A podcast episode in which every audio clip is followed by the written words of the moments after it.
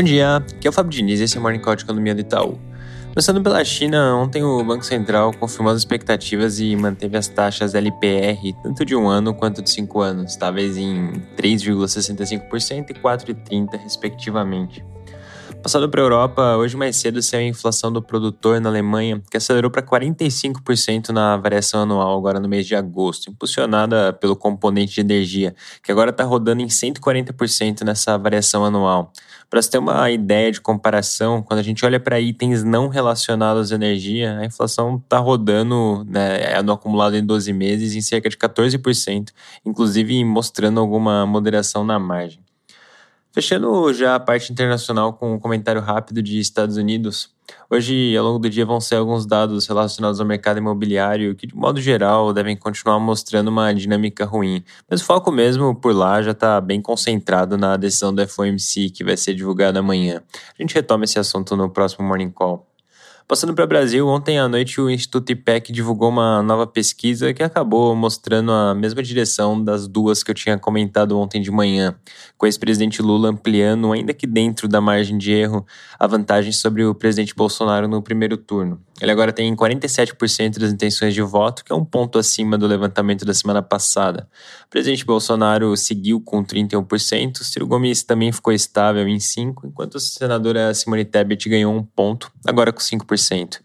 Num potencial segundo turno, o ex-presidente Lula teria 54% dos votos contra 35% do, do presidente Bolsonaro.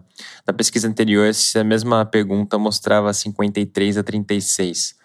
Hoje, mais tarde, a gente vai disponibilizar um relatório com as quebras dessa pesquisa. E, além disso, ontem a gente começou a publicar nosso relatório com a média móvel de oito pesquisas, que a gente tem comentado bastante aqui no Morning Call nos últimos tempos.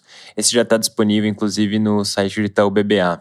No mais, o noticiário segue todo voltado para as campanhas eleitorais. Ontem o presidente Lula participou de um evento com vários ex-presidenciáveis e chamou a atenção que o ex-ministro da Fazenda, Henrique Meirelles, participou desse evento. Vale lembrar aqui que ele, inclusive, foi presidente do Banco Central por oito anos durante o governo Lula. E nesse evento, o Meirelles acabou oficializando o apoio ao Lula. Isso acabou gerando uma espécie de especulação sobre a possibilidade dele ser nomeado ministro da Fazenda num potencial novo governo. E aqui deixando claro, os jornais têm ventilado vários nomes nesse sentido, inclusive o do próprio Meirelles já tinha até aparecido. Que tá certo é que não tem nada muito concreto nesse momento.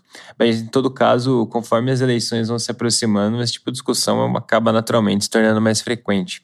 O próprio ex-ministro ontem fala defendeu a aprovação de uma reforma administrativa rigorosa e no outro momento o parceiro de chapa do ex-presidente Lula, o ex-governador de São Paulo, Geraldo Alckmin, ele mencionou que vê a reforma tributária como bem madura e que poderia avançar rápido num novo governo.